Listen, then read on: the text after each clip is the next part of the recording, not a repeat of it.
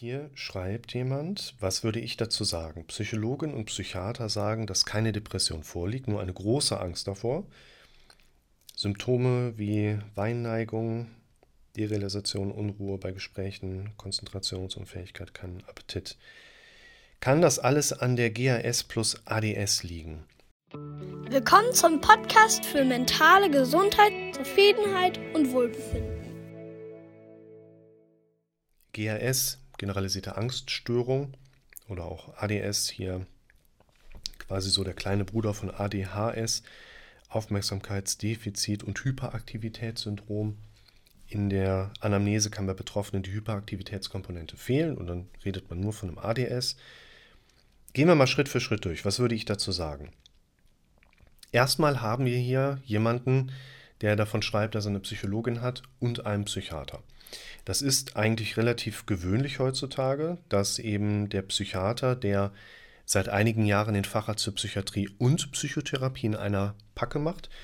Ich aber auch sagen kann, der Kumpel von mir, der Psychiater ist hier, ähm, wo wir schon mal Patienten hin und wieder austauschen, der macht halt Psychotherapie, aber sehr wenig im Kontext zu seinem Handlungsauftrag als Psychiater im Sinne der Medikamenteneinstellung bei den Patienten und er hat auch einfach seit Jahren schon keine Möglichkeit, neuen Patienten aufzunehmen. Das heißt, es ist relativ typisch, dass man einen Psychiater hat, der die Medikamenteneinstellung macht und dann eben einen Psychotherapeuten, der zum Beispiel in Form einer Psychologin dann tätig sein kann, Psychologe, psychotherapeutischer äh, ausgebildeter Arzt oder jemand wie ich als Heilpraktiker für Psychotherapie. Das ist jetzt erstmal ganz normal, dass man das im Doppelpack hat. Ich finde es schwierig, dass da so eine Aussage im Raum steht, eine Depression liegt nicht an, nur die Angst davor. Weil eine große Angst vor einer Depression macht keine Depression nach den Diagnosekriterien, aber eine chronifizierte große Angst vor etwas mündet mit der Zeit in depressiven Denkmustern. Dann lässt sich das nicht mehr differenzieren. Also hier würde ich so ein bisschen in die Richtung gehen. Ich verlinke euch das mal wie gewöhnlich, wenn ich was Interessantes habe, was ich schon mal aufgenommen habe. Macht eine Depression depressiv. Wir müssen bei dieser Depressionsdiagnosebegrifflichkeit auch differenzieren, ob eine quasi depressive Symptomatik aus einer Depression herauskommt, weil das viel zu schnell herleitet, jemand ist endogen depressiv, der ist krank, der muss Medikamente nehmen.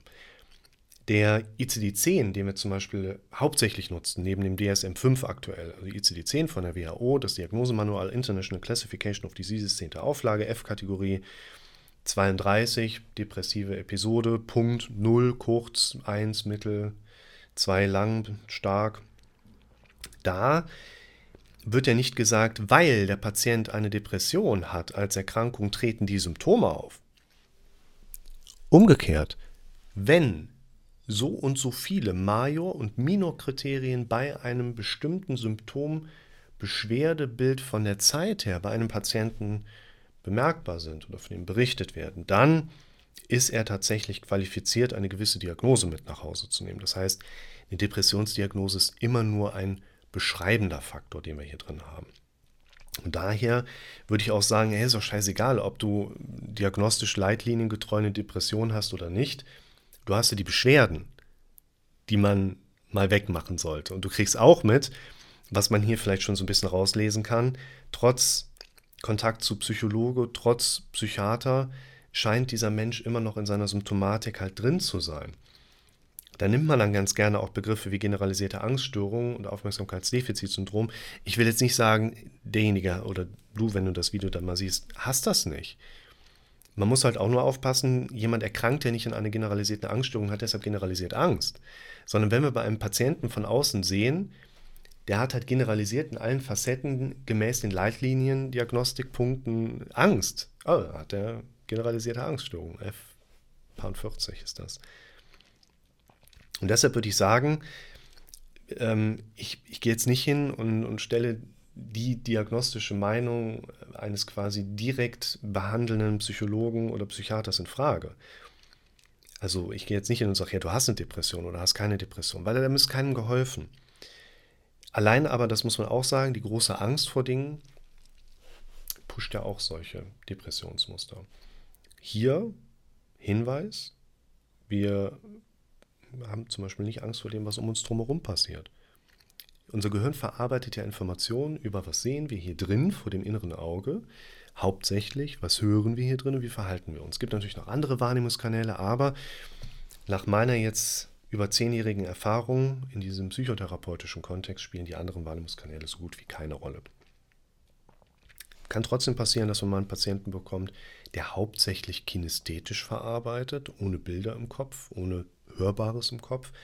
Aber der flexiblere führt, dann stellst du dich halt darauf ein. Nur hier, wir haben nicht Angst vor dem, was um uns drumherum passiert. Weißt du, die Leute kommen ja rein und sagen, Herr Rick, ich habe eine tolle Ausbildung, ich habe einen tollen Beruf bekommen, ich habe Geld, Familie, Gesundheit und trotzdem habe ich diese Angst. Also stimmt doch mit mir irgendwas nicht.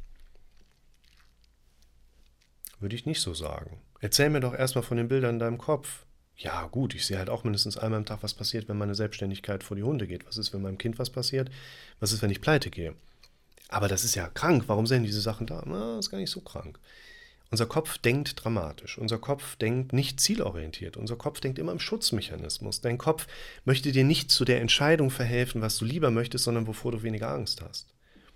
Und Angst, große Angst, die würde ich im Praxiskontext meistens, kommt ja immer auf den Einzelfall drauf an, in der Form behandeln, also da dran gehen, dass erstmal ein Wissen dafür geschaffen wird, psychoedukativ nennt sich das dann auch.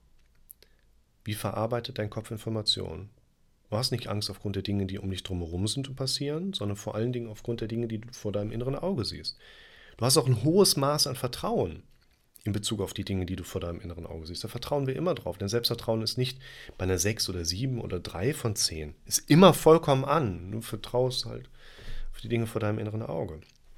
Und das wäre ein wichtiger Punkt, wo man vielleicht hier auch mal einen neuen Weg ausprobieren darf, für einen solchen Betroffenen mit dem Thema Angst umgehen zu können.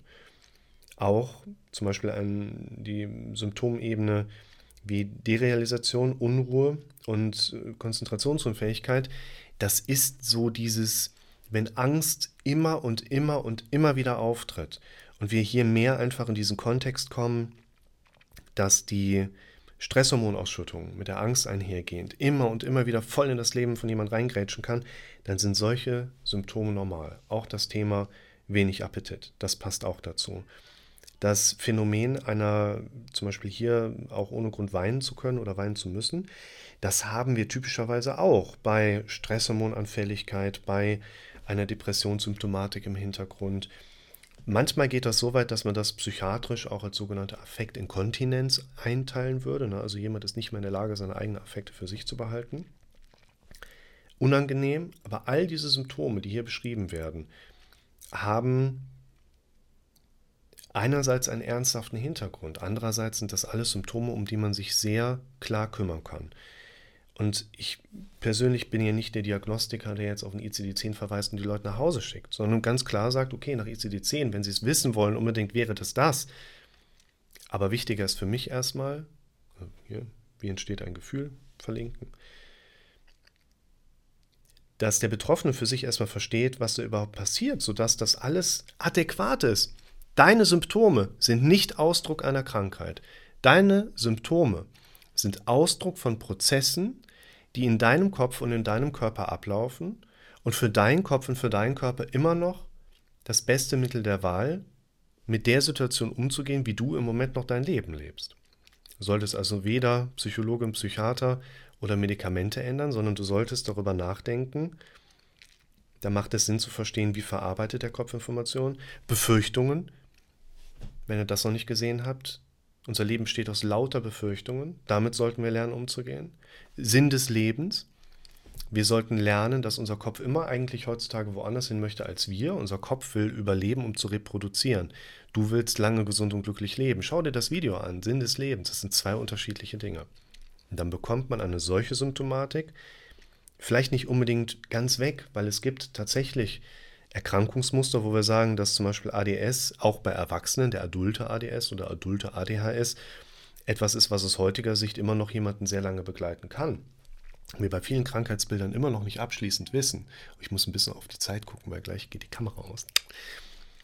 So, was passiert da bei den Leuten? Wie kriegt man das weg? Sind das vielleicht Gefälligkeitssymptome, die einfach auch einen sekundären Krankheitsgewinn in das Leben eines Menschen reinbringen.